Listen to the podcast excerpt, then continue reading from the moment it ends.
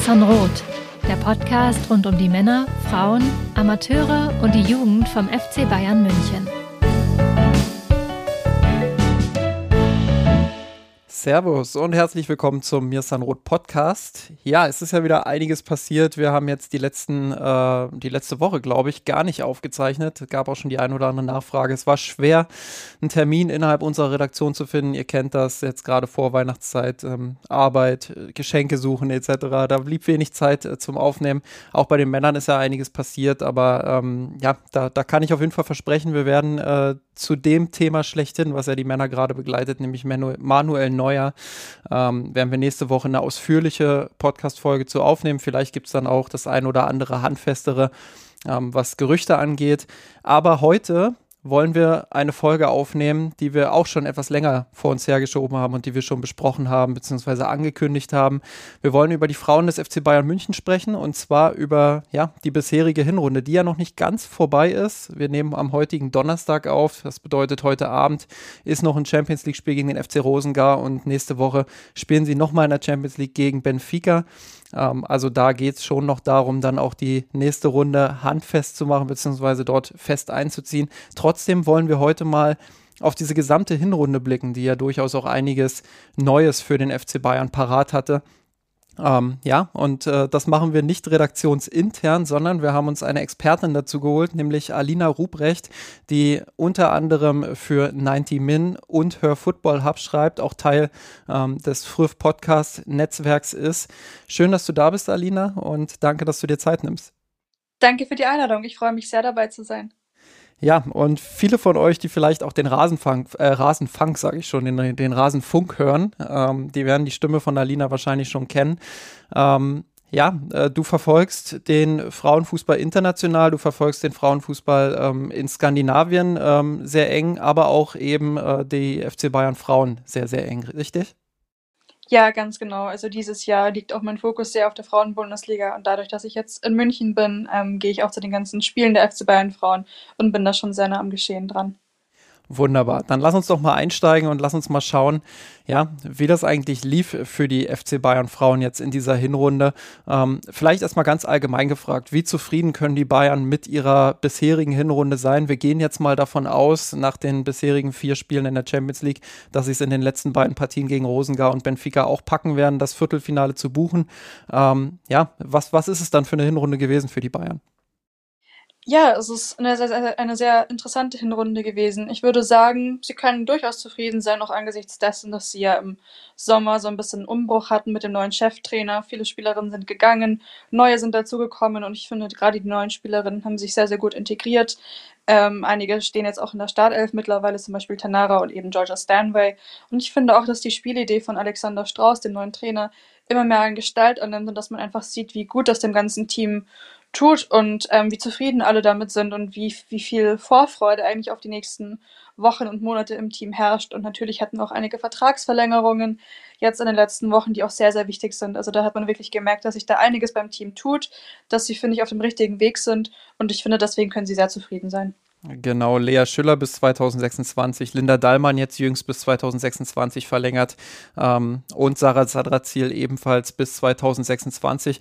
Das ist schon auch ein kleines Statement, ne? Also wenn wir jetzt mal auch im internationalen Fußball der Frauen schauen, ähm, wie da Verträge teilweise auch datiert sind. Auch bei den FC Bayern Frauen war es ja immer so, äh, meistens so zwei Jahre, die, die draufgepackt wurden. Jetzt ähm, haben wir die Situation, dass quasi drei bis vier Jahre draufgepackt werden. Das ist schon, schon besonders, oder? Ja, das auf jeden Fall. Das unterstreicht aber auch die Ambitionen der Clubs, einfach nach, nachhaltig in ihre Kader zu investieren und dass sie sich einfach auch immer mehr mit der Kaderplanung beschäftigen. Und ich würde auch dahinter so ein bisschen die Gedanken sehen, dass Clubs ab einem gewissen Grad einfach nicht mehr bereit sind, ihre Spielerinnen, ihre Stammspielerinnen teilweise einfach ähm, kostenlos ziehen zu lassen. Also ich glaube auch, dass wir da in Zukunft mehr äh, finanziell behaftete Wechsel sehen werden. Absolut. Du hast den neuen Trainer Alexander Strauß bereits angesprochen. Ähm, lass uns da mal einsteigen. Also im Sommer kam, kam er aus Norwegen vom, ähm, vom SK Brann. Ähm, was ist dein Eindruck damals von ihm gewesen und äh, wie findest du, hat er sich jetzt in dieser Hinrunde auch äh, geschlagen? Ähm, ich glaube, er war so ein bisschen der große Unbekannte. Ähm, also du hattest da ja sehr gute Artikel dazu geschrieben und ich glaube, viele haben auch gewusst, dass er SK Brann damals zum Meistertitel geführt hat und dass SK Brann eine tolle Saison gespielt hat in der norwegischen Frauenliga. Ähm, klar, aber da, man hat nicht so viel über Alexander Strauß gewusst. Da war dann auch so ein bisschen die Unsicherheit, was bringt er denn mit? Was für Qualitäten, welche Ideen und welche, welche taktischen Ansätze. Und da hast du auch dieses tolle Interview mit ihm geführt. Da wurde dann einfach auch mehr klar, was er eigentlich für Ideen im Kopf hat. Und ich finde, das sind alles sehr, sehr gute und passende Ideen. Und ich finde es auch sehr gut, dass er da so transparent damit umgeht, dass man einfach wirklich eine konkrete Vorstellung davon hat, mittlerweile, was er mitbringt, was er erwartet und wo er, wohin er den Club führen möchte. Ähm, du kannst ja, es wäre eine tolle Gelegenheit, wenn du jetzt noch mal ein bisschen was zu deinem Interview sagst, was du mit ihm geführt hast, dann noch mal ein bisschen auf die taktischen Ansätze eingehst. Das war nämlich super, super spannend. Ja, das, äh, das stimmt und ich kann mich auch erinnern, wir, wir haben uns ja äh, letzte Woche auch beim Spiel der Bayern äh, gegen den FC Barcelona in der Allianz Arena getroffen. Ähm, da hast du ja auch gesagt, äh, von Alexander Strauß kann man immer viel lernen, äh, auf den Pressekonferenzen, aber auch in den Interviews, die er so gibt. Ähm, das finde ich auch auf sehr, jeden Fall, ja. ja, das finde ich auch sehr, sehr spannend, äh, dass er einfach ein Trainer ist, der da sehr offen damit umgeht und ähm, der wirklich auch ähm, ja, viel Input gibt und wo man merkt, wenn man ihm gewisse Fragen auch zu taktischen Aspekten stellt, ähm, ja, dann, dann, dann antwortet er auch und dann antwortet er auch im Detail. Ähm, und das ist ein großer Unterschied auch zu, zu Jens Scheuer vorher, äh, finde ich, ähm, aber auch zu vielen anderen Trainern, Trainern im Business. Äh, insofern, ja, gebe ich dir da absolut recht, äh, was seine taktische Idee angeht. Ähm, ja, äh, er legt schon sehr, sehr viel Wert darauf, ähm, noch dominanter mit dem Ball zu sein. Er versucht ähm, vor allem auch das Zentrum stärker einzubinden als sein Vorgänger. Äh, das ist auch was, was im Interview damals mit, mit uns äh, auf mirsanrot.de sehr gut rüberkam, dass er möchte, dass äh, das Zentrum eng besetzt ist, dass die Halbräume ähm, in, den, in den Angriffssituationen eben auch überladen werden, also dass da viele Spielerinnen auf engem Raum sich befinden. Äh, gleichzeitig musst du es natürlich auch schaffen, dass die Spielerinnen sich den Raum nicht gegenseitig wegnehmen. Das bedeutet, dass sie sich nicht auf den Füßen stehen, sondern eben äh, gut strukturiert sind, um auch ein Kurzpassspiel äh, aufziehen zu können. Und ja, ich glaube, den Vorteil, interessanterweise sieht man den Vorteil vor allem, äh, wenn man sich auch die Tabelle anguckt in der Bundesliga, bisher nur drei Gegentore kassiert, äh, sieht man das eben auch in der Defensive, dass die Bayern da ähm, im Gegenpressing einfach griffiger sind, weil wenn du viele Spielerinnen in Ballnähe hast und dann den Ball verlierst, sind die Wege bei Ballverlusten natürlich auch kürzer. Dann kannst du schneller ins Gegenpressing gehen, kannst den Druck auf äh, Gegnerinnen erhöhen. Ja, und das ist schon interessant zu sehen. Ähm, ich glaube, offensiv ähm, da können wir sicherlich drüber sprechen. Das ist noch das ein oder andere Prozentpünktchen Luft nach oben. Ähm, aber auch da, die Bayern haben 26 Tore erzielt, sind jetzt gerade, also allein in der Bundesliga, ähm, sind jetzt gerade auch gegen Ende der Hinrunde ähm, ja, stärker geworden, was das angeht, wenn man einfach auch merkt, die Abläufe, die neuen, die, die sind ein bisschen besser aufeinander abgestimmt. Ähm, aber wie gesagt, defensiv drei Gegentore. Ähm, sie sind bei den Expected Goals Against, ähm, sind sie, sind sie ja, Tabellenplatz 1 quasi mit 5,0. Da hat äh, VfW Wolfsburg 5,9 und Frankfurt 7,1 beispielsweise. Ähm, also das ist schon sehr beeindruckend, ähm, wie schnell sich das jetzt auch gerade, würde ich sagen, von Herbst bis Winter auch nochmal entwickelt hat. Ähm, hatten viele gute Spiele dabei. Da werden wir sicherlich auch gleich nochmal drüber reden, wenn wir so auf die Highlights der Saison blicken. Aber ich finde auch, dass Alexander Strauß ähm, ja, einen sehr guten Job macht. Ähm, und interessant ist ja auch, wenn man mit den Spielerinnen spricht. Ähm, das, das kannst du sicherlich auch bestätigen. Ähm, oder wenn man sie sprechen hört, auch in den Interviews. Ähm, dann merkt man einfach, dass da schon auch eine gewisse Vorfreude auf die nächsten Wochen, ähm, auf die nächsten Monate, aber auch eine gewisse ähm, Anerkennung dafür da ist, ähm, wie man aktuell im Trainingsalltag auch zusammenarbeitet. Ja, da bin ich ganz bei dir. Habe ich zum Beispiel mit Clara Bühl ähm, vor dem Champions League-Spiel gegen Barcelona gesprochen, die auch nur in höchsten Tönen von Alexander Strauß gesprochen hat, die gesagt hat, dass seine Bürotür immer offen steht, dass er sehr um die Kommunikation äh, mit den Spielerinnen bemüht ist, aber auch mit dem ganzen Team. Und das ist einfach auch wieder dieser das gehört einfach auch dazu bei Bayern, so diesen, dieser besondere Team-Spirit, der dann da einfach entsteht. Ich glaube, das haben nicht viele Teams, die dann so als Einheit auftreten. Und ich finde, zu Beginn der Saison war man gerade mit der Defensive sehr, sehr pessimistisch, wenn wir an die Ausfälle von Hannah Glass denken oder auch ja. Julia Quinn. Da habe ich wirklich Schlimmes, Schlimmes befürchtet. Und ab und angesichts der Tatsache, dass wir nur drei Gegentore kassiert haben, ist es schon wirklich beeindruckend, was da gerade auch in der Defensive passiert ist, wie die Spielerinnen wirklich nochmal teilweise eine Schippe draufgelegt haben und wirklich da ihr Bestes geben. Und ähm, ja, und wir haben jetzt auch ähm, Tuve Hansen gesehen als neue Verpflichtung, die jetzt im Januar kommt. Also ähm, die dann auch die Defensive verstärken wird. Also da wird sich auch noch einiges tun, aber wie gesagt, also große, großes Shoutout, also großes Shoutout an die Defensive. Das war wirklich ganz, ganz toll. Genau, ähm, weil du es jetzt auch schon ansprichst oder weil, weil wir es schon angesprochen haben mit der Defensive, lass uns mal reinhören, was äh, Glodis Perla Vigos Dotier da auch auf der letzten Pressekonferenz äh, zugesagt hat. Äh, da habe ich sie gefragt, ja, äh, wie sie A, ihre eigene Entwicklung auch in der Defensive sieht, äh, weil ich schon den Eindruck habe, dass sie jetzt in diesem Halbjahr nochmal einen Sprung nach vorne gemacht hat, auch was ihre Qualitäten als Führungsspielerin angeht. Ähm, und B, eben, äh, wie sie sich erklärt, dass das Team jetzt äh, deutlich weniger Gegentore kassiert. Und ich glaube, man hört da auch relativ viel äh, Lob zwischen den Zeilen mindestens mal für Alexander Strauß äh, mit heraus. Ähm, es ist auf Englisch logischerweise. Ähm, ich werde dann gleich nochmal zusammenfassen, was sie auf Deutsch äh, oder auf Deutsch nochmal zusammenfassen, was sie gesagt hat.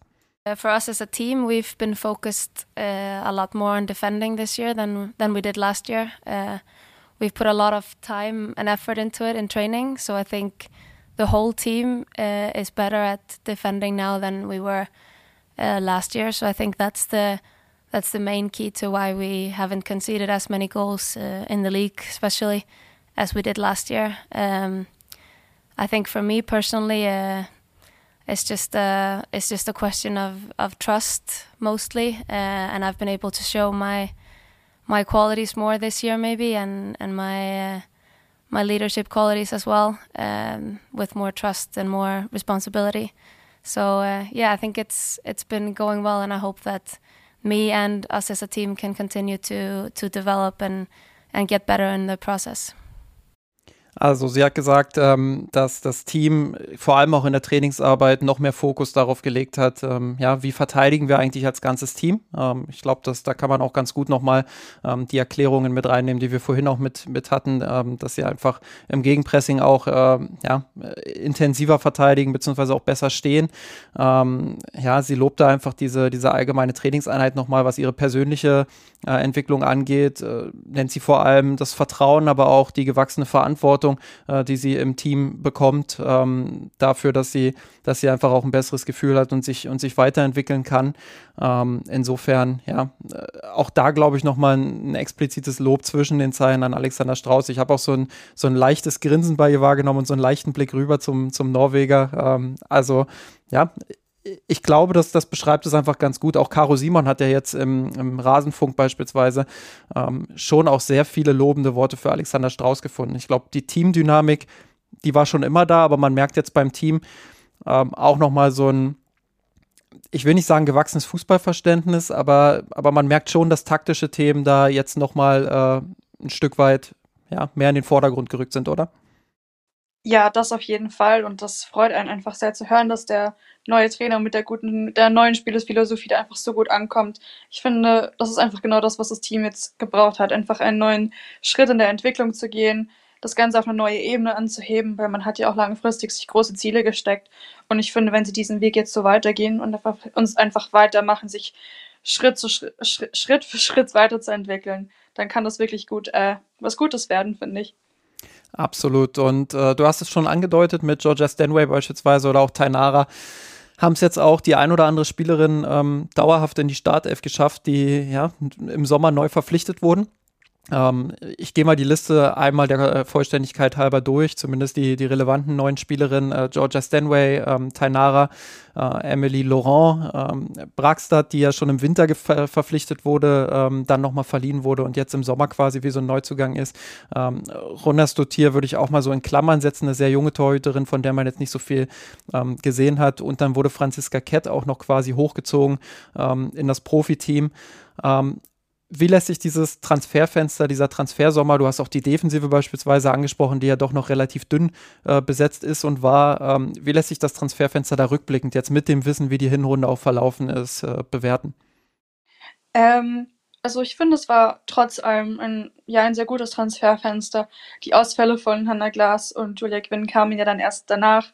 Also da hätte man nicht wirklich vorbeugend planen können. Vielleicht wäre eine, eine Verteidigerin noch gut gewesen, eine zusätzliche, aber ähm, auch da finde ich, kann man ja den Mangel eigentlich ganz gut ausgleichen mit dem mit den Spielerinnen, die wir jetzt haben. Und notfalls kann man ja noch eine Spielerin aus der zweiten Mannschaft hochziehen, ähm, wie es mit ähm, Franziska Kett ähm, passiert ist. Ähm, aber wie gesagt, ähm, Georgia Stan war ein absolutes Statement-Signing. Ähm, also das war wirklich wow. Also ähm, da hat man wirklich seine Ambitionen deutlich untermauert. Und es ist auch toll, dass sich eine Spielerin wie Georgia Stanway für den FC Bayern entscheidet. Ähm, Wechsel von England nach Deutschland sind ja doch eher selten geworden. Eigentlich ist es ja immer der, der andere Weg. Es ist ja eigentlich andersrum, dass viele Spielerinnen aktiv den Weg nach England suchen. Und gerade auch Georgia Stanway, die einfach seit der Jugend bei Manchester City, glaube ich, spielt, da hätte man einfach sich nicht wirklich vorstellen können, dass sie mal ja in die deutsche Liga wechselt. Aber das zeigt auch, dass die deutsche Liga trotz allem und dass auch natürlich der FC Bayern für solche Spielerinnen attraktiv ist. Und ich finde, dadurch, durch diese Leistungen, die, die die FC Bayern Frauen jetzt in der Hinrunde bislang erbracht haben, ist der, ist der Gesamtverein nochmal attraktiver geworden. Gerade auch das Spiel gegen den FC Barcelona.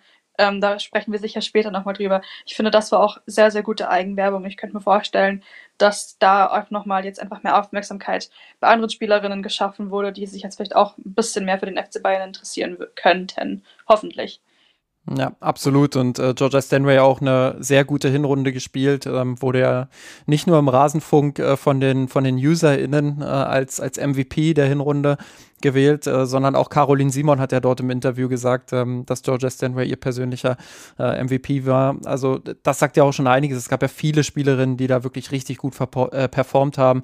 Ähm, Vigos Dottir habe ich angesprochen, äh, Linda Dahlmann, ähm, ja es gibt eine Reihe von Spielerinnen, die einfach richtig gut waren. Zadrazil, ähm, natürlich auch Lina Magul ähm, und dass Georgia Stanway da äh, diese Anerkennung bekommt, ähm, liegt natürlich einerseits daran, dass sie, dass sie noch frisch ist in dem Team und ähm, dass sie eine überragende Europameisterschaft auch gespielt hat, wo viele äh, die Aufmerksamkeit ähm, oder wo, wo sie die Aufmerksamkeit von vielen bekommen hat, ähm, spielt sicherlich auch mit rein. Aber ja, was sie auch einfach gezeigt hat, also das wird sicherlich auch nochmal Thema bei den Highlights sein, aber dieses Benfica-Spiel beispielsweise, ähm, was die Bayern da noch 3-2 gewinnen äh, durch, durch ihren Doppelpack, ähm, ja, aber auch ihre ganze Dynamik, ihre Physis, ähm, ihr Zusammenspiel mit Sarah Zadrazil auch im Zentrum, das war sicherlich auch ein Punkt dafür oder ein, ein Aspekt dafür, dass die Bayern defensiv so stabil waren, dass sie da zwei absolute Zweikampfmaschinen im Zentrum haben.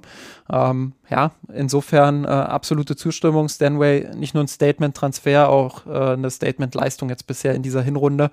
Ähm, lass uns mal über Tainara sprechen, wenn wir auch bei der Defensive. Sehr gerne. wenn wir schon bei der, bei der De De Defensive schon sind. Ähm, sie ist ja erst äh, Anfang des Jahres quasi ähm, ja, nach, nach äh, Frankreich gewechselt, aus Brasilien.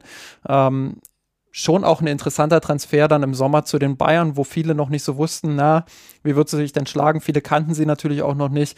Ähm, äh, war schon relativ klar, dass sie eine sehr athletische Verteidigerin ist, auch eine sehr schnelle Verteidigerin, dass sie äh, viel Potenzial mitbringt. Aber die Frage war eben, wie schnell lebt sie sich ein? Und ich glaube, man hat dann schon in der Vorbereitung gesehen, äh, dass das ein ziemlich schneller Prozess sein könnte. Und dann hat sie sich auch im Verlauf der Hinrunde immer mehr in der Defensive festgespielt, hat am Ende sogar Saki Kumagai verdrängt. Ähm, also auch das muss man erstmal schaffen.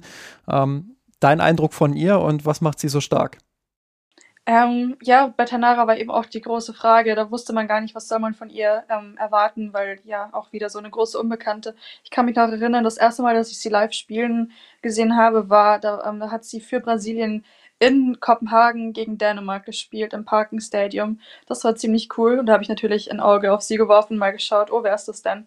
Und ich finde, da hat sie gut gespielt. Sie ist dann leider verletzt runter. Da habe ich mir dann so ein bisschen Gedanken gemacht, hm, ist sie vielleicht ein bisschen verletzungsanfällig? Aber das hat sich jetzt nicht bewahrheitet, Gott sei Dank. Und ja, so in dem Spiel sehr solide und auch für die Nationalmannschaft. Ich glaube, da hat man jetzt eher ein bisschen mehr von ihr mitbekommen. Aber jetzt auch bei Bayern hat sie einfach voller Linie überzeugt. Ähm, ja, also ganz, ganz tolle Verpflichtung, finde ich. Ähm, ich glaube auch, dass dieses Athletische, diese Schnelligkeit, die sie hinten mitbringt, dass das einfach irgendwie auch das ist, was sie ausmacht, was ihren Spiel, Spielstil so stark macht. Ähm, ich finde auch, dass wir jetzt in der letzten Saison bei Bayern einfach so ein bisschen so ein Tempodefizit gesehen haben. Ja. Ähm, da kann ich mich an Szenen erinnern, dass dann zum Beispiel im DFB-Pokal-Halbfinale, dass der VfL Wolfsburg, dass da die Sturmspitze einfach die bayerische Defensive komplett überrannt hat und dann eben ist das Ganze ja in 3, äh, 3 zu 1 gemündet. Und ich finde, das hat Tainara jetzt auf jeden Fall ausgeglichen und ich könnte mir auch vorstellen, dass Tüver Hansen das dann auch so ein bisschen, ja, ein bisschen noch weiter ausgleicht, weil ich glaube, das ist so ein bisschen das, woran die Defensive ähm, bei Bayern arbeiten muss, an diesem Tempodefizit, dass man einfach mehr vermehrt auf jüngere und athletischere Verteidigerinnen setzt, weil das ist, glaube ich, auch so ein bisschen das heutige Verständnis einer modernen ähm, Abwehrspielerin. Absolut, ja, das, äh, das bringt Tanara auf jeden Fall mit. Ähm, auch mit dem Ball sehr mutig, immer wieder ähm, andribbelnd oder mit, mit äh, längeren Pässen auch. Ähm, das macht schon Spaß, dann auch gerade dieses Duo äh, Vigos Dottir und, und Tanara zu sehen. Ähm, Töver Hansen hast du schon angesprochen, die wird äh, im Winter dann auch dazukommen. Ähm, vielleicht sprechen wir an der Stelle mal ganz kurz darüber, äh, was von ihr eigentlich zu erwarten ist. Ja, also sie kennt ja Alexander Strauß von ihrer Zeit beim SK Brann. Sie war da ja die Kapitänin und ähm, ich finde auch, dass sie sehr, sehr stark am Ball ist, dass sie eine sehr gute ähm, Awareness fürs Spiel hat. Sie liest das Spiel sehr gut, sie hat ein sehr gutes Positioning, finde ich. Sie ist immer zur rechten Zeit am rechten Ort. Dadurch, dass sie jetzt Kapitänin war bei, beim SK Brann, finde ich, ist das auch nochmal so eine Führungspersönlichkeit, eine zusätzliche in der Abwehrreihe, die da auch sehr kommunikativ ist, lautstark Anweisungen gibt und einfach schaut, dass die Defensive ja, mit den Spielerinnen um sie herum, mit dem Mittelfeld, aber auch mit der Torhüterin, dass da einfach das Zusammenspiel gut funktioniert. Was wird aus äh, Saki Kumagai? Das ist so eine, so eine Spielerin, die habe ich auch immer relativ äh, kritisch auch im Blick gehabt. Ähm, meine, klar, mit ihrer Karriere über, über jeden Zweifel erhaben, ähm, ist aber mittlerweile auch schon in, in so ein gewisses Alter gekommen, ähm, wo, denke ich, die Zweifel ein bisschen größer werden. Wir haben über Tempodefizite gesprochen. Äh, glaube, da ist sie schon auch stellvertretend dafür. Ähm, gegen PSG beispielsweise in der vergangenen Saison hat man das auch gesehen, dass die Bayern da teilweise ja, deutlich langsamer waren als die Offensive Offensivspielerinnen äh, von Paris. Ähm, jetzt war sie vor allem in den wichtigen Spielen auch in Wolfsburg, ähm, äh, gegen Barcelona auch, ähm, war sie meistens außen vor. Äh, kam allenfalls von der Bank. Ähm, ihr Vertrag läuft auch im, im kommenden Sommer aus. Äh, denkst du, dass man da nochmal verlängern wird? Würde das Sinn ergeben oder glaubst du, äh, dass man sich da komplett neu aufstellen sollte? Sie bringt natürlich Erfahrung mit, sie weiß, was es braucht, um Titel wie die Champions League zu gewinnen. Aber auf der anderen Seite natürlich haben wir jetzt auch mal, hast du es ja schon angesprochen, die, also alles, was sie bis jetzt in ihrer Karriere erreicht hat, natürlich mehrfach die Champions League gewonnen mit Olympique äh, Lyonnais, aber auch Weltmeisterin geworden mit Japan, hat er den entscheidenden Strafstoß gegen die USA verwandelt. Ich bin mir immer nicht ganz sicher, ob das eine Spielerin ist, die sich dann tatsächlich trotz ihres Alters einfach mit dem Platz auf der Bank begnügt, weil ich sehe sie ähm, in naher Zukunft einfach nicht mehr in der Startelf und auch in der nächsten Saison nicht mehr. So da ist sie definitiv raus verdrängt worden. Es ist eben die Frage, ob sie bereit ist, einfach sich als Einwechselspielerin da nochmal, also ob sie bereit ist, nochmal als, Ein als Einwechselspielerin ja diese Rolle einzunehmen und auf Basis dessen verlängert oder ob sie sagt, nee, sie würde es doch gern ähm, wieder dauerhaft spielen. Also das kommt dann, finde ich, auch so ein bisschen auf sie an. Und natürlich auch auf den, auf den Verein, ob sie ihr nochmal einen neuen Vertrag anbieten. Aber es ist ein bisschen schwer jetzt zu sagen, ähm, inwiefern der Verein ihre Leistung aktuell bewertet, weil natürlich spricht es auch für sich, dass sie jetzt immer von der Bank kommt. Aber ich, also ich kann mir schon vorstellen, dass sie irgendwie was beiträgt mit ihrer Erfahrung, aber nicht in der Startelf.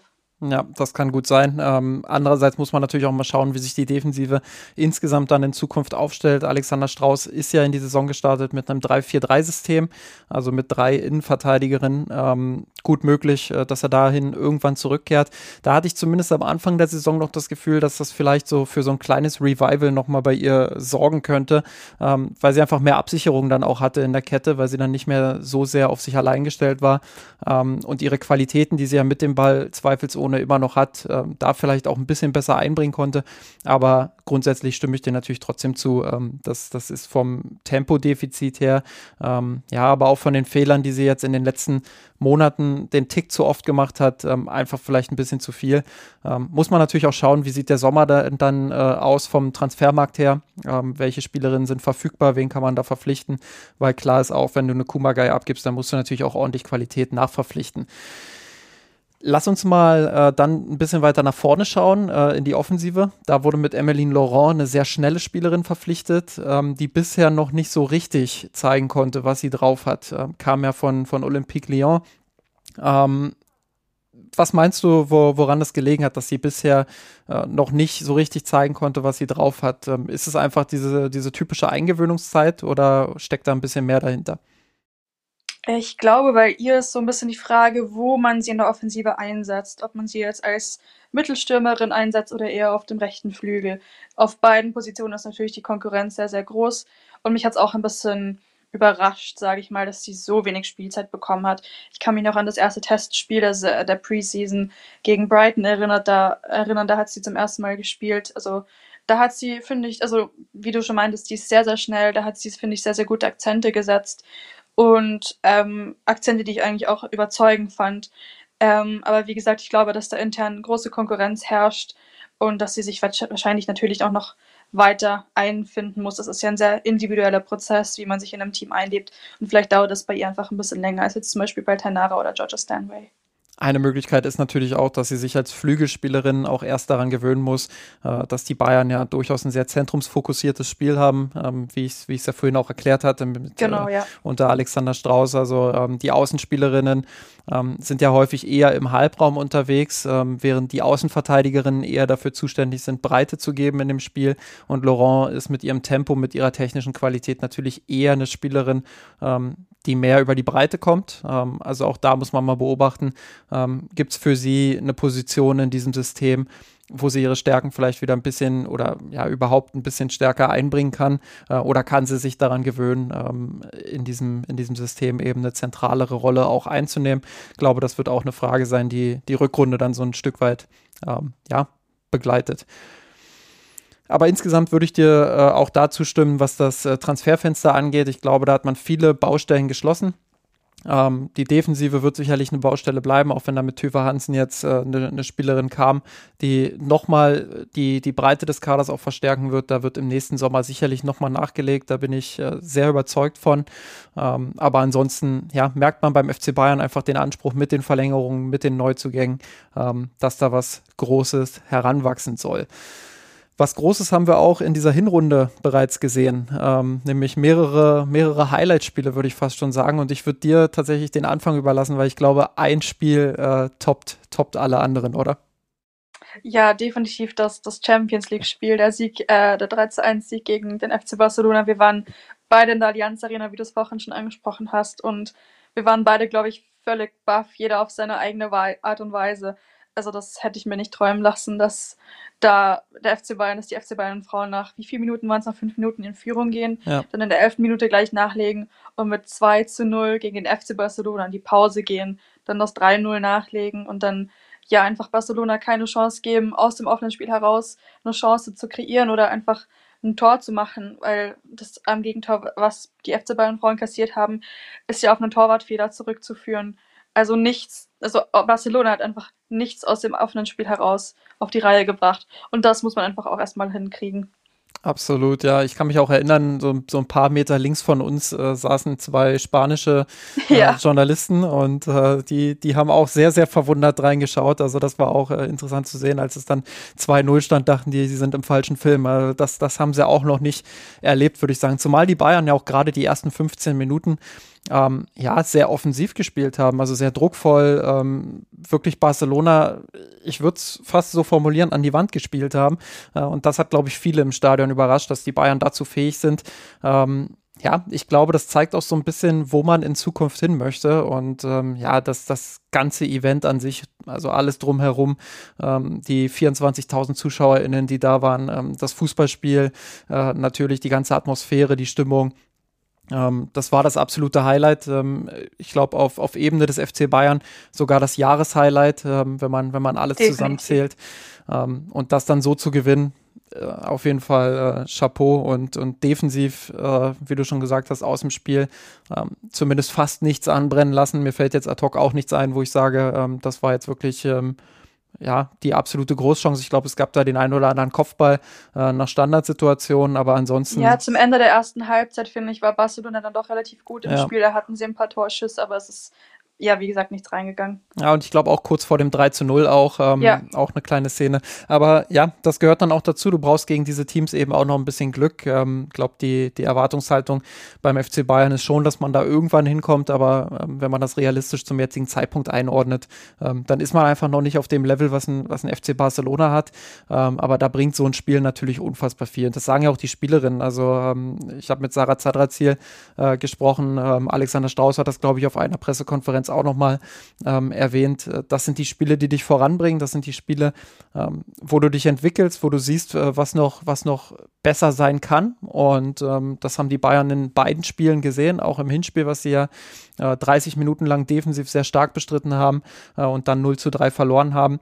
Äh, aber sie haben gesehen, was möglich ist, sie haben gesehen, ähm, wo es mal hingehen kann und das wird dir unfassbar viel Selbstvertrauen geben, auch für die Rückrunde. Und deshalb, ja, glaube ich auch, dass das äh, ein absolutes Highlight-Spiel war ähm, und den Bayern noch sehr, sehr viel bringen wird.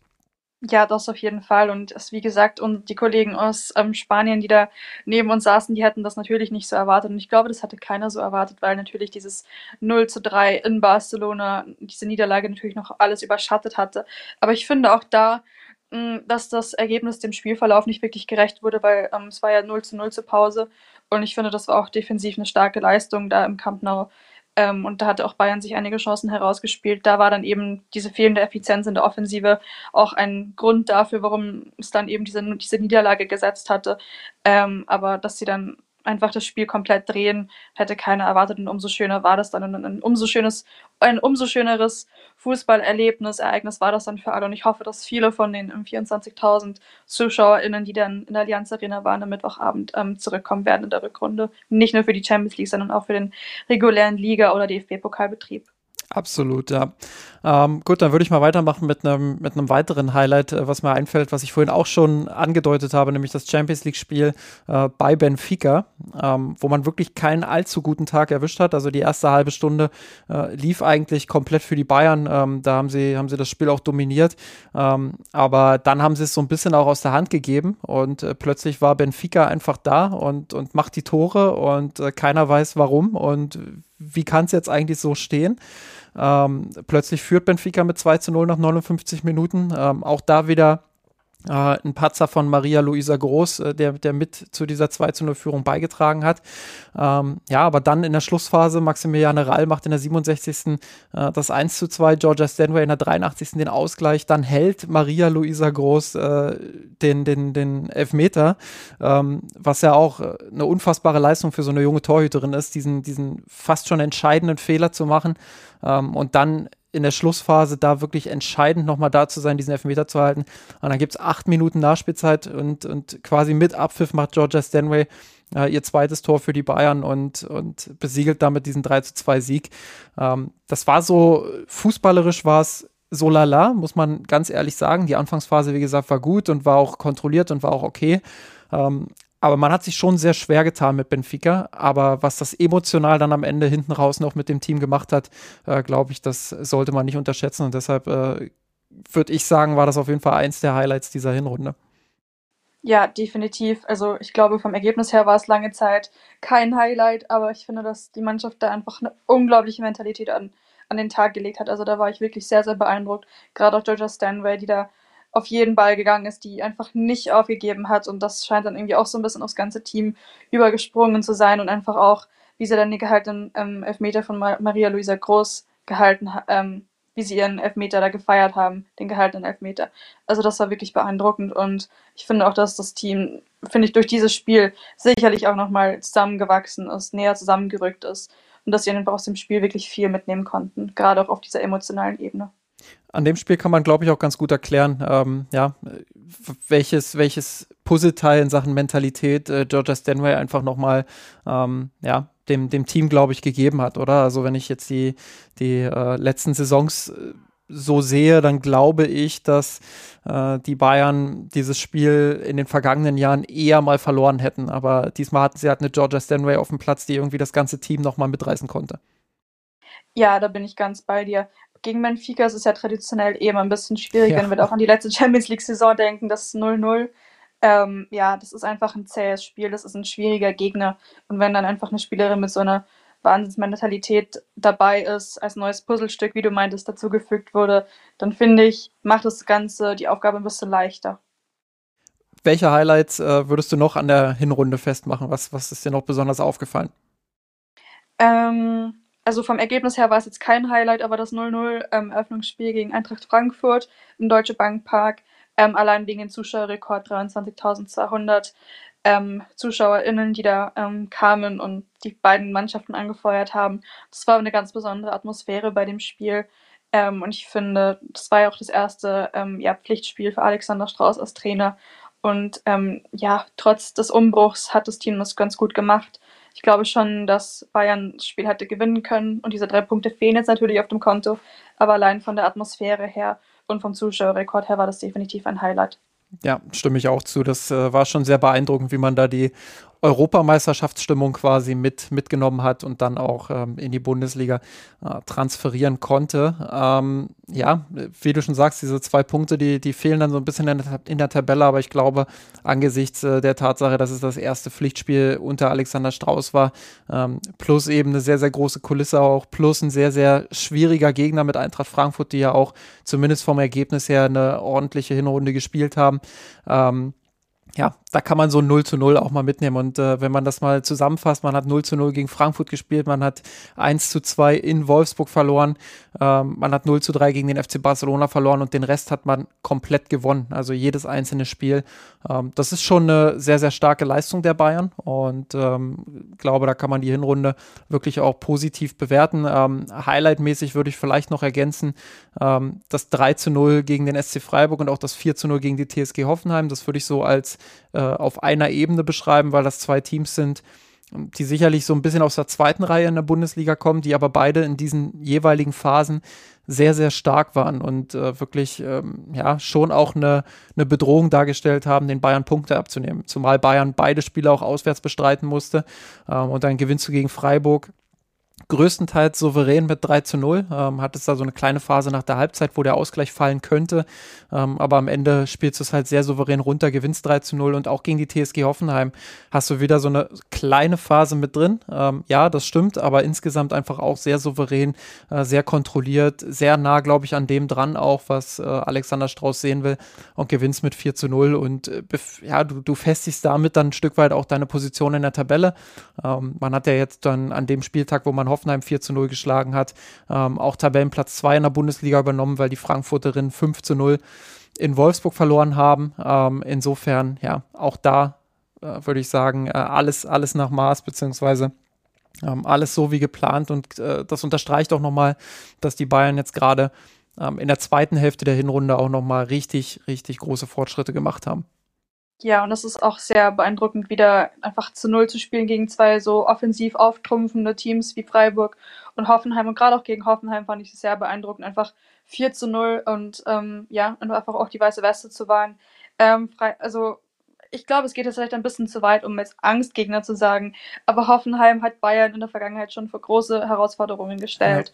Man denkt, man, also da gab es ja auch eine Niederlage in der letzten Saison, glaube ich, 3 zu 2 am, am, heimischen Campus. Und ja, jetzt einfach so souverän da aufzuspielen, früh in Führung zu gehen und einfach nichts anbrennen zu lassen, das fand ich schon wirklich sehr beeindruckend und hat auch nochmal unterstrichen, auf was für einen guten Weg Bayern ist diese Saison. Vielleicht ein Highlight, über das wir noch sprechen sollten, wobei du kannst mir dann sagen, ob es ein Highlight ist. Ähm, wie bewertest du denn die Hinrunde von, von Maler Groß? Ähm, die bewerte ich gut, ja. Ähm, ich glaube, sie hat ja mehr Clean Sheets gewahrt als jetzt zum Beispiel Merle Frums. Ähm, aber das ist ja auch der Abwehr vor ihr zu verdenken. Ähm, sie hat einige wirklich gute, gute Saves gemacht. Ähm, also da gab es ja auch schon mehrere Highlights, da auch im Spiel gegen Barcelona. Ich glaube, in der ersten Halbzeit, da war, also das war ja der Wahnsinn teilweise. Ja. Ähm, ich fand es sehr überraschend, dass ähm, Alexander Strauß zu Beginn ähm, ja, der regulären Bundesliga-Spielzeit auf Maler groß gesetzt hat. Ich glaube, in der Preseason war es noch Janina Leitzig, die er im Tor hatte und dann plötzlich der Wechsel zu Maler groß. Ähm, ja, fand ich interessant. Ähm, man hat ja auch in der letzten Saison nicht so viel von ihr gesehen und ähm, hatte dann vielleicht noch so ein bisschen eben dieses Hoffenheim-Spiel in Erinnerung, wo sie drei Gegentreffer kassiert hat. Und dann war schon so ein bisschen die Frage, hm, ist das jetzt so ein bisschen, ja, ob es jetzt nicht ein bisschen ein Risiko ist, so eine junge Torhüterin da inzwischen die Pfosten zu stellen. Aber ich finde, rückblickend hat sich das sehr, sehr ausgezahlt. Ähm, ich persönlich muss auch sagen, dass ich jetzt Janina Leitzek keine schlechte Torhüterin fand in der letzten Saison. Die wurde ja auch relativ ins kalte Wasser geschmissen nach der Verletzung von, von Laura Benkert. Und ich finde aktuell, dass wir eine sehr interessante Torhüterinnen äh, Situation haben im FC Bayern, also eine sehr interessante Personalsituation. Haben jetzt vier junge, also vier Torhüterinnen ähm, ja mit ähm, Cecilia Ran-Runas dort ja eine junge Torhüterin verpflichtet, zusätzlich die jetzt regelmäßig bei der zweiten Mannschaft spielt. Da frage ich mich wirklich, wie es weitergeht. Der Vertrag von Janina Leitzig läuft ja im nächsten Jahr aus. Da könnte ich mir vorstellen, dass die Zeichen definitiv auf Abschied stehen. Und jetzt ist natürlich auch die Frage, was, wie geht es mit Laura Benkert weiter? Ähm, ich könnte mir schon vorstellen, dass Strauß jetzt weiterhin auch auf ähm, Maler Groß setzen wird. Und da ist dann natürlich auch die Frage, inwiefern sich dann Laura Bankert damit zufrieden gibt. Also das Nummer 1 Trikot gibt man natürlich, also die Nummer 1 ja, Position im Tor gibt man natürlich nicht gerne her. Also ja, bei Torhüterinnen kommt es dann auch auf die Spielzeit an und sie hat sich jetzt von der, von der, von der Kreuzbandrissverletzung zurückgekämpft, dafür, dass sie jetzt gar keine Spielminuten mehr bekommt. Also da finde ich, gehen wir sehr interessanten Entwicklungen entgegen. Ja, das wird in der Tat sehr spannend, äh, zumal Maler Groß ähm, also ich gebe dir vollkommen recht, sie hat eine gute Hinrunde gespielt. Sie hatte viele, viele Höhen, den gehaltenen Elfmeter gegen Benfica, ähm, auch, auch gegen äh, Barcelona mehrfach sehr stark pariert, ähm, in der Bundesliga die ein oder andere tolle Parade äh, gezeigt. Aber sie hat andererseits eben auch den ein oder anderen Patzer mit drin gehabt, gerade bei hohen Bällen ähm, hat sie sich mitunter anfällig gezeigt. Ähm, Insofern äh, muss man mal schauen, wie sich das weiterentwickelt. Sie ist eine sehr junge Torhüterin. Sie hat sicherlich das Potenzial, sich da auch noch weiterzuentwickeln. Äh, es ist jetzt auch nicht so, dass äh, Laura Benkert vorher äh, unumstritten irgendwie Top 3 oder Top 5 äh, Torhüterin ähm, in der Welt war. Sie war schon sehr stabil und äh, sehr konstant. Ähm, also das äh, ist sicherlich eine sehr spannende Situation, ob, ob Alexander Strauß da sagt, hey, wir vertrauen jetzt weiter voll der, der Entwicklung, der Weiterentwicklung äh, von Maler Groß und, und hoffen, dass sie da weiterhin ihre Schritte macht ähm, und nehmen die paar Fehler, die sie eben macht, äh, nehmen wir in Kauf. Oder ob er sagt, naja, äh, wir haben schon den Anspruch dann auch, ähm, Titel zu gewinnen und äh, da ist das Risiko vielleicht dann doch ein bisschen äh, zu groß äh, mit, mit Maler groß im Tor und man äh, vertraut dann doch der erfahreneren äh, Laura Benkert. Ich äh, glaube, das wird gerade zu, zu Beginn der Rückrunde dann auch eine entscheidende Frage sein und wird sicherlich auch die Zukunft von Laura Benkert ein bisschen mitbestimmen, weil wie du schon gesagt hast, ich kann es mir nicht vorstellen, dass sie sich dann hinter Maler groß auf die Bank setzen wird, auch wenn sie jetzt gerade natürlich ähm, noch damit beschäftigt ist, sich quasi wieder zurückzukämpfen und noch keine große Kritik von ihr oder aus ihrem Lager äh, zu hören ist. Ich glaube, da wird der Winter sehr, sehr richtungsweisend sein. Ja, da bin ich ganz bei dir, definitiv. Gut, dann lass uns mal drüber sprechen. Ähm, wir haben jetzt viel Positives herausgehoben. Wir haben ähm, viel über, über Highlights gesprochen. Ähm, was machst du vielleicht an der Hinrunde fest, wo du sagst, das muss definitiv noch besser werden, beziehungsweise da äh, hat der FC Bayern vielleicht noch Learnings auch für die Rückrunde? Ein Wort, Chancenverwertung. ähm, also bei manchen Spielen, finde ich, war es wirklich skandalös, wie viele Chancen sie nicht genutzt haben. Ähm, ja, also gerade auch in der Champions League ähm, wäre es einfach für die Tordifferenz wichtig gewesen, weil jetzt sind wir, ähm, jetzt ist ja Bayern gleich auf, mit, was die Punkte anbelangt, mit dem FC Barcelona. FC Barcelona ist natürlich, die feuern natürlich auch aus allen Rohren, da wird es natürlich schwer, da ranzukommen, aber trotzdem wäre es dafür für die Tordifferenz sehr wichtig gewesen, vielleicht mehr Tore zu schießen, auch gegen Rosengard und so. Ähm, aber mal schauen, was da jetzt noch in den nächsten beiden ähm, Champions League-Spielen passiert. Ähm, ja, aber einfach allgemein die Chancenverwertung in der Offensive. Sie schaffen es ja wirklich gut, sich Chancen herauszuspielen, kommen dann auch relativ weit vors Tor. Aber da fehlt es dann oft an Effizienz. Also der letzte Pass sitzt dann oft nicht richtig oder einfach, dass dann im letzten Drittel einfach irgendwie der Ball nicht ankommt oder dass dann einfach eine Spielerin nicht die falsche Entscheidung trifft. Da muss einfach auch ein bisschen die Entscheidungsfindung ein bisschen besser werden, die Abstimmung. Das sind Feinheiten. Es ist ja nicht so, dass Bayern jetzt gar keine Tore schießt. Es sind natürlich nicht mehr so viele Tore wie jetzt in den vergangenen ähm, Spielzeiten. Das ist auf jeden Fall auffällig. Aber trotzdem kann man da zufrieden sein. Aber es geht noch besser. Das ist jetzt schon Nörgeln auf sehr hohem Niveau. Aber ich finde wirklich, dass die Chancenverwertung besser werden muss. Wie sieht es denn bei dir aus? Ja, das, das sehe ich im Prinzip genauso. Also ich würde auch die Offensive ähm, damit äh, an die Eins setzen. Ähm, aus, aus ähnlichen Motiven. Ich glaube, dass man da einfach noch Luft nach oben hat, was äh, die Abstimmung angeht, was die, was das Herausspielen von Chancen auch angeht, äh, da noch ein bisschen ähm, mehr vielleicht auch die Spielerinnen in Abschlussposition zu bringen, die wirklich abschlussstark sind. Ähm, da würde ich vor allem Lea Schüller dann auch mal nennen, die jetzt äh, gegen Ende der Hinrunde besser, besser reingekommen ist und die sicherlich auch mit ihren Knieproblemen äh, vorher zu tun hatte, die eine Patellasehnenreizung hatte. Ähm, ja, äh, das, das hat sicherlich auch mit reingespielt, ähm, aber grundsätzlich hatte ich schon das Gefühl, ähm, dass da noch ein bisschen mehr geht, dass man sie noch ein bisschen stärker einbinden kann, ähm, noch häufiger auch in Abschlusssituationen bringen kann. Ähm, ja, und dann einfach mehr Tore auch zu erzielen. Ähm, wie wir es schon analysiert haben, defensiv äh, finde ich das bisher sehr, sehr gut. Ähm, da gibt es wenig, wenig zu nörgeln.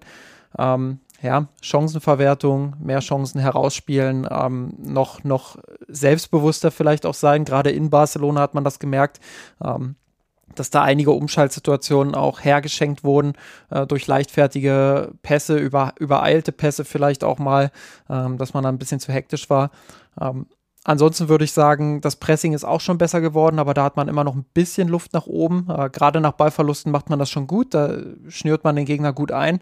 Ähm, aber es gibt so Momente, da haben dann, ähm, ja, ich glaube, gegen Wolfsburg hat man das auch gut gesehen, äh, die dann gerade in der ersten Halbzeit ein bisschen zu viel Ballbesitz auch hatten, ein bisschen zu viel spielen durften.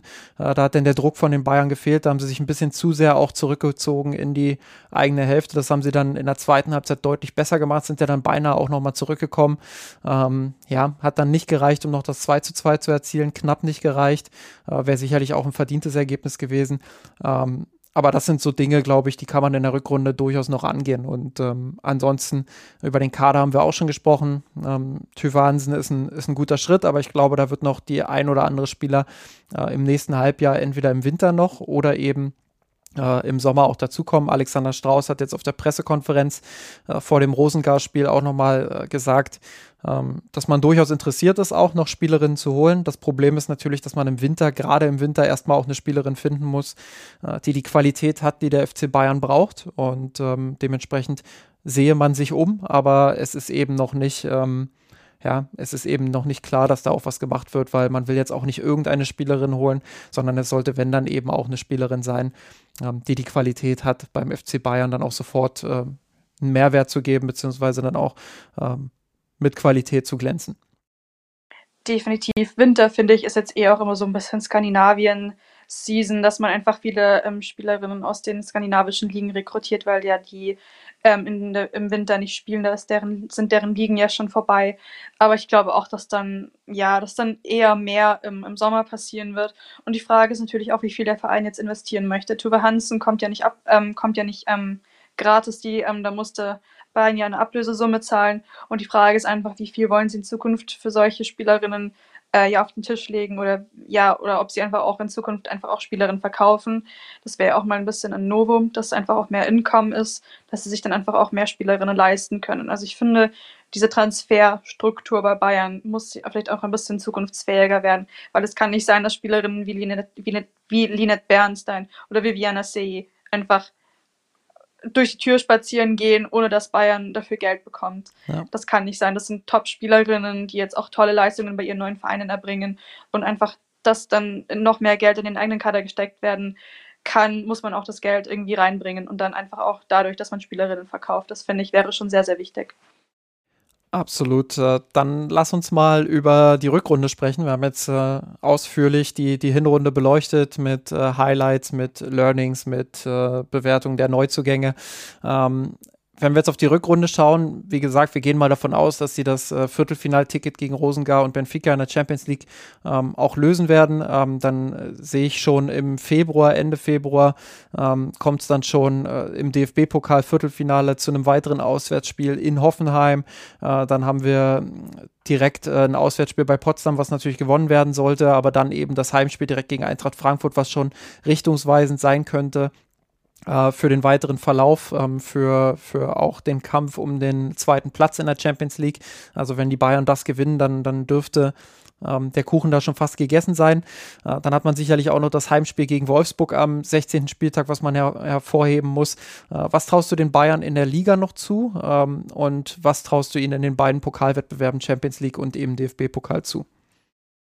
Ähm, Im DFB-Pokal bin ich diese Saison optimistischer als jetzt in der Liga. Also ich glaube, dass es in der Liga auf dem zweiten Platz, dass es dabei bleiben wird. Ich könnte mir schon vorstellen, dass sie in der Rückrunde ähm, daheim gegen Frankfurt gewinnen, dass sie auch ähm, ja, gegen Hoffenheim und Freiburg ähm, wieder wichtige Punkte holen. Ich könnte mir auch vorstellen, dass sie ähm, auswärts eben gegen Hoffenheim im DFB-Pokal weiterkommen. Ähm, es kommt natürlich dann auch auf die Auslosungen an, aber DFB-Pokalfinale könnte ich mir durchaus vorstellen im nächsten Jahr und auch in der Champions League, also Viertelfinale sollte auf jeden Fall drin sein. Auch da kommt es dann eben auf den Gegner an, deswegen habe ich vorhin auch die Tordifferenz angesprochen. Es ist natürlich wichtig, ähm, ob Bayern jetzt die Gruppe als Erster oder Zweiter verlässt, weil das natürlich auch nochmal ja, die Gegnerwahl oder die Zulösung der Gegner beeinflusst. Ähm, ja, und dann ähm, entsprechend, also natürlich abhängig vom ähm, Viertelfinalgegner, ähm, ja, könnte vielleicht auch ein Champions League Halbfinale drin sein, was aber schon sehr optimistisch wäre. Ja, ich, äh, ich halte mal dagegen so ein bisschen äh, und sag, ähm, in der Bundesliga ist sogar noch was drin. Ähm, klar, man ist absolut abhängig davon, äh, was Wolfsburg macht. Ähm, aber ich kann mir sehr gut vorstellen, dass die Bayern ihr Heimspiel gegen den VfL Wolfsburg gewinnen werden. Ähm, sie haben auch Eintracht Frankfurt in der Rückrunde zu Hause. Ähm, Wolfsburg muss eben nach München am 16. Spieltag. Wolfsburg muss auch nochmal nach Frankfurt, äh, was jetzt im Hinspiel eine sehr, sehr deutliche Angelegenheit war. Aber wenn Frankfurt sich da rund um dieses Spiel in einer guten Verfassung befindet, ja, dann, dann kann ich mir schon vorstellen, dass äh, Frankfurt durchaus in der Lage ist, auch Wolfsburg zu ärgern. Und ähm, ja, dann, dann muss man halt schauen, dass die Bayern den Rest eben auch gewinnen äh, dass sie da eine makellose Rückrunde spielen, aber so ganz gegessen äh, sehe ich das noch nicht. Aber natürlich, also wir reden über den VfL Wolfsburg, gar keine Frage.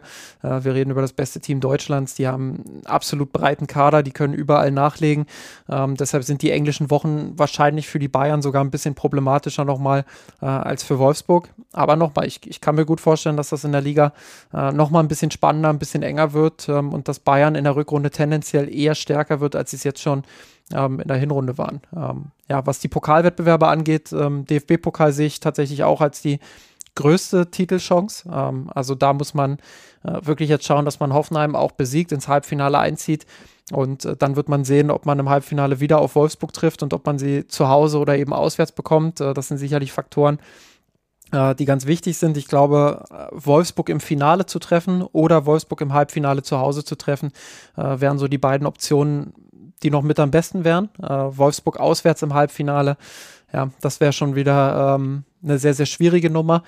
Ähm, aber grundsätzlich, äh, ja, ich glaube, dass Bayern in der Lage ist, fast jeden äh, auch, auch zu schlagen, beziehungsweise man hat es gegen Barcelona gesehen, sie können jeden schlagen, aber äh, in der Champions League, ähm, ja, wird es viel darauf ankommen, äh, wen bekommen sie da. Ähm, aber ich sehe tatsächlich eigentlich nur, nur Barcelona sehr, sehr stark überlegen. Also wenn ich mir Lyons Champions League-Kampagne angucke, die ist nicht so, nicht so stark gewesen bisher. Ähm, wenn ich mir die englischen Teams angucke, ja, da, da ist schon das ein oder andere ähm, sehr starke Team dabei, aber ich glaube, das sind Teams, die kann der FC Bayern schlagen und da müssen sie Definitiv. sich nicht, da müssen sie sich nicht vor verstecken. Ähm, ja, und äh, auch bei den restlichen Teams, die da noch so lauern, ähm, sehe ich Bayern durchaus auf Augenhöhe jetzt schon und äh, traue ihnen zu, dass sie da das Halbfinale ziehen.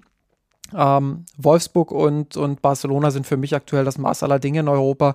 Ähm, und gegen die beiden äh, musst du dann halt auch schauen, was für eine Tagesform du erwischst. Aber mit ein bisschen Glück, warum soll es nicht weit gehen? Warum soll es nicht bis ins Halbfinale? Oder vielleicht sogar, wenn man äh, eine gute Auslosung erwischt, beziehungsweise eine gute, äh, einen guten Turnierbaum, dann ähm, vielleicht sogar vom Finale träumen. Ich traue diesem Team ehrlich gesagt nach dieser Hinrunde und nach dieser bisherigen Entwicklung alles zu. Da versuche ich mal ja. den Optimisten ja. hier zu geben. Sehr gut, nein, mir geht's genauso. Also ich glaube, es kommt viel aufs Glück an und wir sind natürlich, also Bayern ist natürlich auch von anderen Teams abhängig, gerade im Ligawettbewerb. Ähm, ja, Champions League, wie gesagt, wäre schon sehr optimistisch, aber natürlich auch sehr, sehr schön fürs Team. Ähm, die englischen Mannschaften tun sich ja traditionell eher schwer auf internationalem Parkett, sind auch ähm, verletzungsgeschwächt, jeweils Chelsea und Arsenal wären das. Ähm, denen geht's da ähnlich wie Lyon, dass wichtige Stammspielerinnen aktuell fehlen. Ähm, ja, also wie gesagt, Losglück und ähm, ja, ähm, ja, genau. Absolut. Dann lass uns mal zum Abschluss. Äh, wir haben ja immer bei uns im Podcast so eine, so eine Kategorie Gewinner und Verlierer. Ich würde es mal nennen äh, Gewinnerin und Entwicklungspotenzial der Hinrunde. Ähm, da einfach mal zu schauen, ähm, wer ist vielleicht besonders positiv hervorgestochen und bei wem äh, machen wir noch so ein bisschen Potenzial nach oben äh, fest. Ähm, fang du gern mal an mit, mit deiner Gewinnerin der Hinrunde. Ähm, da gibt es mehrere. Ähm, also ich wäre ganz bei deiner Aussage vom Rasenfunk ähm, von dieser Woche, dass Glodis Pelavigos-Dottir ähm, sich wirklich zu einer ganz, ganz starken Spielerin in der Abwehrreihe entwickelt hat und einfach einen Riesenschritt nach vorne gemacht hat diese, diese Saison. Aber das gleiche gilt auch für Tainara, die sich da super eingefunden hat. Georgia Stanley, die das Team perfekt ergänzt, sei es jetzt im zentralen Mittelfeld oder einfach auch durch ihre Mentalität. Das sind die, die mir jetzt ähm, ja sehr ins Auge gestochen sind. Aber natürlich auch mal der Groß im Tor, die da auch ähm, ja einfach auch ein bisschen ins kalte Wasser geworfen wurde und wirklich tolle Leistungen erbracht hat. Ich würde vielleicht mal, also klar, ich habe es im Rasenfunk schon gesagt, äh, Glodis Perla äh, Vigostotier ist für mich die, die äh, MVP ähm, in dieser Hinrunde. Aber einfach um auch nochmal einen anderen Namen zu nennen, der vielleicht so ein bisschen chronisch auch unterm Radar läuft, äh, Sarah Zadrazil, die ähm, einen unfassbar wichtigen Job macht. Sie, sie ist jetzt nicht die, die Frau fürs Spektakel, sage ich mal. Also sie, sie äh, schießt selten Tore, sie bereitet eher selten vor, ähm, ist auch eher selten an, an Offensivaktionen beteiligt, aber sie ist halt mit ihrer ganzen Präsenz, mit ihrer Zweikampfstärke und auch Zweikampfhärte ähm, unfassbar wichtig für das Bayern-Spiel. Sie, sie sichert äh, die Offensivläufe von Stanway und äh, die offensiven Freiheiten von, von Magul im Zentrum perfekt ab. Ähm, also das ist äh, ja, einfach eine extrem wichtige Spielerin zwischen Abwehr und Offensive. Ähm, und ich finde, dass solche Spielerinnen sowohl im Männerfußball als auch im Frauenfußball ähm, häufig unter dem Radar laufen und deshalb äh, an der Stelle vielleicht mal eine Ehrung, eine Ehrung für, ähm, ja, sie hat Georgia Stanway mal auf einer Pressekonferenz Kampfbiene genannt. Ähm, sie ist ja quasi auch eine Kampfbiene, deshalb mal eine Ehrung für die Kampfbiene der, dieser Ehrung kann ich mich nur anschließen. Also Sarah Zeitraziel unglaublich wichtig fürs Team, fast schon unverzichtbar, beziehungsweise un, eigentlich schon unverzichtbar. Und also ihre Vertragsverlängerung ähm, läuft auch definitiv unter der Rubrik Highlight ähm, für das Team in diesem Jahr. Sehr, sehr wichtige Spielerin und da kann man sich wirklich nur freuen, dass sie dem Team noch lange, lange erhalten bleiben wird. Was ich auch noch fragen wollte, wie bewertest du denn die Saisonleistung von Caroline Simon bisher? Also die hat ja auch tolle Spiele geliefert bis jetzt, lief aber auch relativ weit unter dem Radar. Was meinst du? Ach, ich bin, ich bin froh, dass du das noch fragst, weil ich glaube, ich hätte mich nach der Folge wieder geärgert, dass wir nicht über sie gesprochen haben. Ähm, das ging mir schon nach dem Rasenfunksegment so, dass ja, wir da stimmt. eigentlich viel zu wenig über, über die Leistung von Caroline Simon äh, gesprochen haben. Ja, äh, sie hat, äh, ich muss auch ehrlich zu meiner Vorgeschichte sagen, dass ich, dass ich ähm, sie relativ kritisch auch in den letzten Jahren gesehen habe. Ähm, Gerade unter Jens Scheuer, ähm, wenn man da die Champions League-Spiele gegen Chelsea beispielsweise sieht, da war sie schon auch oft äh, ein Angriffspunkt für gegnerische Offensivreihen, also defensiv nicht ganz so stark, nicht so sattelfest, ähm, immer wieder auch in Bedrängnis gekommen. Ähm, deshalb habe ich sie schon auch immer kritisch gesehen, habe immer gesagt, Bayern braucht äh, unbedingt noch eine Linksverteidigerin. Ähm, sehe ich für die Zukunft natürlich immer noch so, weil ein breiter Kader gut ist. Aber sie hat sich in dieser Hinrunde extrem weiterentwickelt und ich glaube, äh, wenn man ihr zuhört, auch in diesem, das kann ich nur jedem empfehlen, der das gerade hört, ähm, die, die, den Rasenfunk zu hören, den, die aktuelle Schlusskonferenz zum, äh, zur Frauen-Bundesliga. Äh, nicht nur, weil Alina und ich dabei sind, sondern ähm, ja, weil Caroline Simon da in ihrem Interview einfach super viel interessanten Input gibt und ähm, super viel auch über ihren, ihren Sommer erzählt, wo sie die Europameisterschaft auch verpasst hat, äh, wo sie sich sehr drüber geärgert hat, wo sie enttäuscht war aber auch ihren Umgang damit so ein bisschen offenlegt, ähm, dass sie viel verreist ist und so und dass sie versucht, äh, positiv zu bleiben und ein positives Mindset zu haben. Ähm, ich glaube, das zeigt einfach, wie erfahren sie mittlerweile ist. Ähm, Max hat fast schon gesagt, sie, sie klingt wie, äh, wie so eine sehr weise Spielerin, die schon äh, im Ende der 30er sich fast befindet. Ja, das, äh, das merkt man ja einfach an und hinzu kommt eben auch, ähm, diese Spielsystemänderung, die ihr sehr entgegenkommt. Mehr Ballbesitz, mehr Offensivpower, ähm, mehr über, über die Flügel auch zu spielen, äh, was die Außenverteidigerinnen jetzt angeht, dass die Außenverteidigerinnen einfach höher schieben dürfen, ähm, sich mehr dort integrieren dürfen am Flügel auch. Ähm, das ist, glaube ich, was, was ihr sehr entgegenkommt. Das hat sie ja selber auch so im Rasenfunk gesagt. Äh, und deshalb bin ich mit, mit ihrer Hinrunde ähm, auch oder von ihrer Hinrunde auch sehr angetan. Ähm, wird jetzt nicht so weit gehen, dass ich sagen würde, sie, sie war irgendwie MVP oder die, die wichtigste Spielerin der Bayern.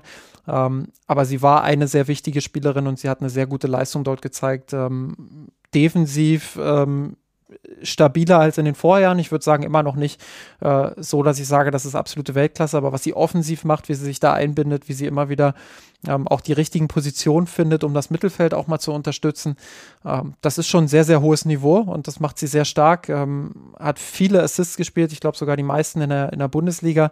Ähm, ja, da freue ich mich einfach auf die Rückrunde und äh, sie ist ein sehr gutes Beispiel dafür, dass SpielerInnen sich auch in, in höherem Alter, ich meine, sie ist erst 30, wir müssen jetzt hier nicht davon sprechen, dass sie bald Karriereende hat, aber sie ist ja schon eher im, im letzten Drittel ihrer Karriere, ähm, dass sich solche SpielerInnen eben auch nochmal weiterentwickeln können. Und ähm, ja, das, das war einfach auch gut zu sehen und zeigt auch nochmal den, den Stellenwert, den Alexander Strauß, glaube ich, äh, einnimmt für diese Hinrunde oder insgesamt jetzt auch für diese Entwicklung. Definitiv. Ich glaube, man hat vielleicht vor Beginn der Saison ein bisschen das von ähm, Saki Kumaga erwartet, was gerade mit Caroline Simon passiert ist, ein bisschen das einfach durch die Systemumstellung, dass sie nochmal ja, einfach ein bisschen aufblüht. Bei Caroline Simon frage ich mich auch ein bisschen, weil du ja schon mehrfach angedeutet hattest, dass Alexander Strauß mit dem Gedanken spielt, zur Dreierkette zurückzukehren. Da frage ich mich dann so ein bisschen, ob Caroline Simon als klassische Linksverteidigerin besser wäre oder als Left Wingback, also linke Schienenspielerin. Ja, ähm, glaube, sie kann beides gut spielen, aber es kommt natürlich auch auf den Gegner an. Also, ähm, wenn du gegen Barcelona spielst beispielsweise, da hat man dann schon gesehen, dass sie das ein oder andere Problem auch hatte. Ähm, gerade gegen Ende der ersten Halbzeit und Anfang der zweiten Halbzeit, wo man dann, wo Barca dann auch vermehrt über ihre Seite angegriffen hat, es immer wieder auch geschafft hat, sie in 1 gegen 1 Duelle zu bringen, die sie dann auch das ein oder andere Mal verloren hat, wo sie nicht gut aussah, weil auch die Unterstützung gefehlt hat. Das ist mit einer Fünferkette dann natürlich einfacher. Da hast du dann automatisch mehr Breite in letzter Linie. Ähm, Andererseits, wenn du jetzt in der Bundesliga gegen, keine Ahnung, Essen spielst, gegen Bremen spielst, etc., äh, bei allem Respekt, das sind ja Spiele, wo Bayern um die 70 Prozent Ballbesitz meistens hat, ähm, ja, dann, dann kannst du mit Caroline Simon auch als sehr offensive Linksverteidigerin spielen, ähm, in der Viererkette. Ja, aber grundsätzlich ist natürlich immer die Frage, wie unterstützt man sie, wie schafft man es, ihre Defensivschwächen dann auch auszugleichen. Und das ist den, den Bayern in den meisten Spielen wirklich sehr, sehr gut gelungen. Und deshalb glaube ich, dass sie beides spielen kann. Sehr, sehr interessante Einblicke. Danke. Ähm, Gut, du hast jetzt eigentlich schon, da fange ich jetzt mal an, die, äh, das Entwicklungspotenzial der Rückrunde hast jetzt äh, so ein bisschen schon äh, vorweggenommen. Ähm, da würde ich tatsächlich einfach mit Saki, Saki Kumagai gehen, ähm, die jetzt in diesem letzten halben Jahr äh, auch so ein bisschen um ihre Vertragsverlängerung bei den Bayern spielt. Ähm, ja, wir haben vorhin drüber gesprochen, deswegen würde ich da jetzt nicht zu sehr ins Detail gehen, aber man erwartet von so einer erfahrenen Spielerin natürlich auch nochmal äh, einen Tick mehr, dass sie noch ein bisschen mehr ihre Qualitäten auch einbringen kann. Ähm, ich habe Vigos Dotier beispielsweise in der vergangenen Saison auch relativ kritisch gesehen, weil sie lange nicht an ihr Top-Niveau rankam. Ähm, das hat sie jetzt geschafft. Sie, sie ist jetzt die unumstrittene Abwehrchefin, ähm, hat da Kumagai den, den Rang auch abgelaufen und auch Tainara hat die Nase klar vorn, wie wir es vorhin auch äh, besprochen haben. Insofern muss sie sich schon ordentlich strecken, um wieder ins Team zu finden, aber eben auch, um einen neuen Vertrag zu bekommen. Ja, da bin ich ganz bei dir.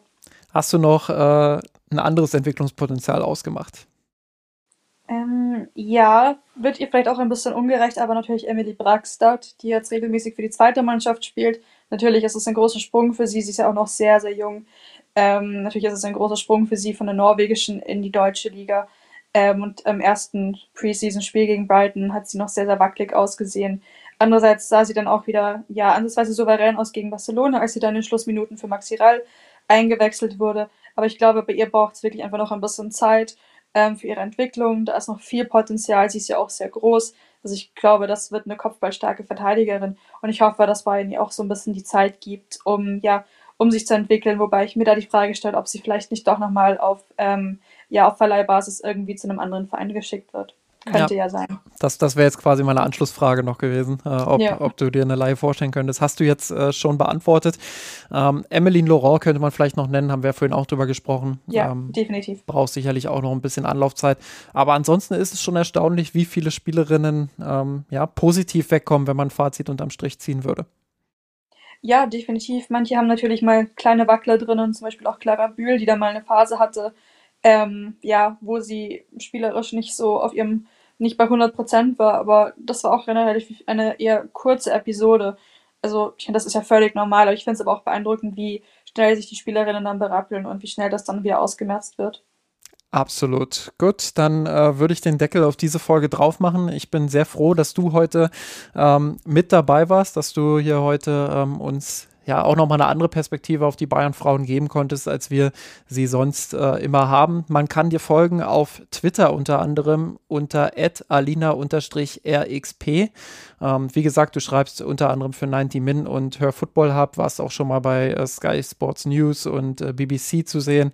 Ähm, ja, äh, also können wir gl uns glücklich schätzen, dass du heute deine Expertise mit uns hier im Mirsan Roth Podcast äh, geteilt hast. Vielen Dank, dass du heute dabei warst, Alina. Sehr gerne. Ich schätze mich glücklich, dass ich in dieser coolen Folge dabei sein durfte. Wunderbar. Und in Zukunft sprechen wir vielleicht wieder. Wir werden auf jeden Fall weiterhin sprechen äh, über die FC Bayern Frauen dann in den kommenden Monaten. Wir werden, wie gesagt, das habe ich ja am Anfang der Folge auch schon angekündigt, nächste Woche ähm, über Manuel Neuer sprechen und über die Folgen für die Männer. Ähm, was, was passiert da jetzt? Kommt ein neuer Torhüter? Kommt kein neuer Torhüter? Ähm, was, was denken wir darüber? Ähm, ist das jetzt vielleicht sogar das Karriereende von Manuel Neuer? All das werden wir nächste Woche klären. Ansonsten, wenn euch diese Folge und unsere anderen Folgen gefallen, dann folgt uns gerne, ab abonniert uns, ähm, bewertet uns in den einschlägigen äh, Podcast-Catchern, wo Bewertungen möglich sind. Ähm, unterstützt uns auch gerne finanziell bei patreon.com slash mirsanrot, damit wir das weiterhin in der Qualität und Quantität auch aufrechterhalten können. Wie gesagt, vielen Dank, Alina, und bis bald. Ciao, ciao. Bis bald. Ciao. Ich hab geträumt von dir. Mia Sanroth, der Podcast. Falls es euch gefallen hat, abonniert uns und hinterlasst uns eine Bewertung in den einschlägigen Podcatchern eurer Wahl.